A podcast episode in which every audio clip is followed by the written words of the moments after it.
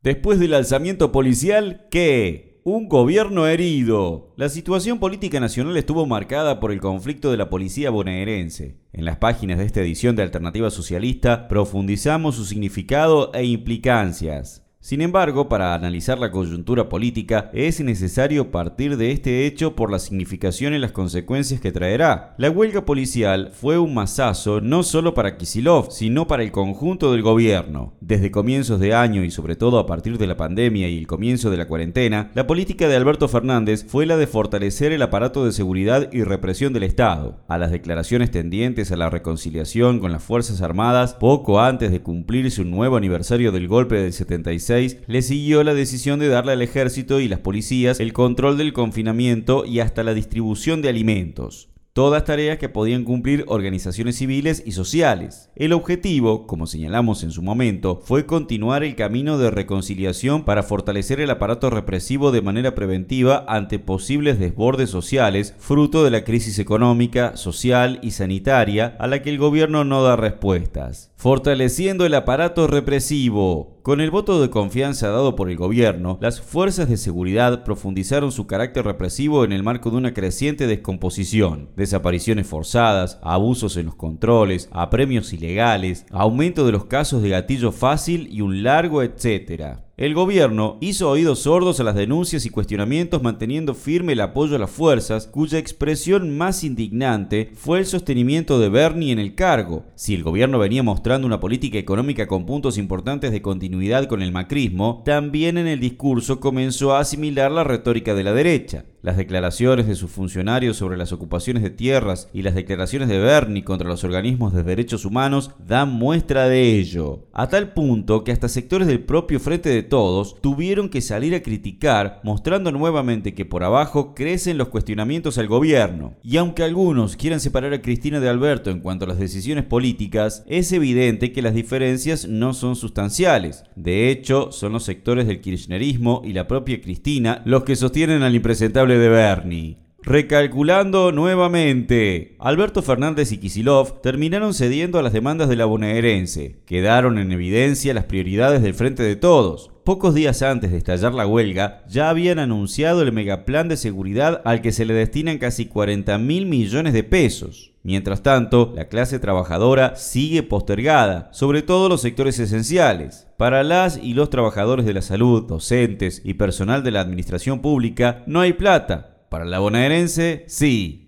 Mientras tanto, el agravamiento de los contagios y las muertes por coronavirus, sumado a las tensiones que se acumulan en el sistema de salud, ponen al país ante el escenario posible de una catástrofe sanitaria, lo que podría provocar que se licúen las expectativas de una parte importante de la población en el gobierno. Ante esta perspectiva, Alberto Fernández y el Frente de Todos juegan dos cartas. Por un lado, instalando cínicamente que la propagación del virus se debe a la responsabilidad de la población, cuando son ellos quienes han permitido la apertura indiscriminada de la cuarentena para favorecer las ganancias patronales y minimizar los gastos sociales. Por el otro, fortalecer el aparato represivo para enfrentar los reclamos sociales. Preparar la lucha y una alternativa política y sindical de la izquierda. Los aumentos otorgados a la policía causaron bronca en importantes sectores de la clase trabajadora que ve cómo se deteriora el poder adquisitivo de los salarios sin que el gobierno dé respuestas. Probablemente esto aliente los reclamos del pueblo trabajador pese a la pasividad cómplice de la burocracia sindical que sigue asilando los conflictos, no convoca ninguna acción y menos a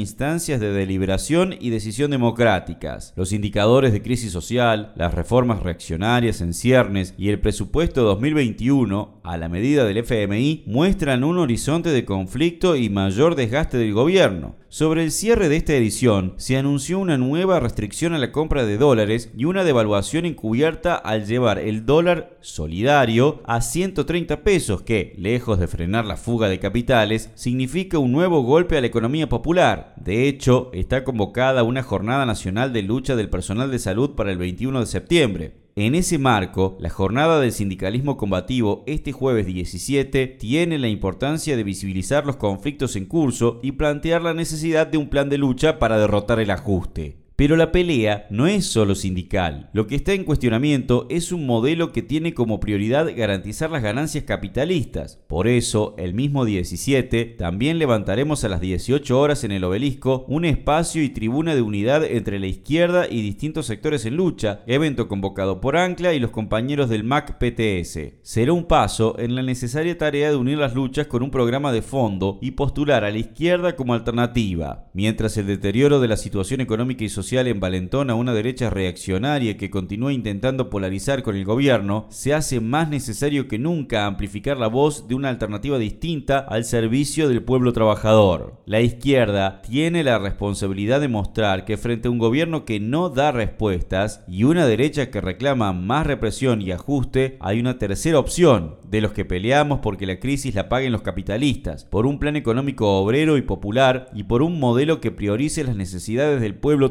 trabajador.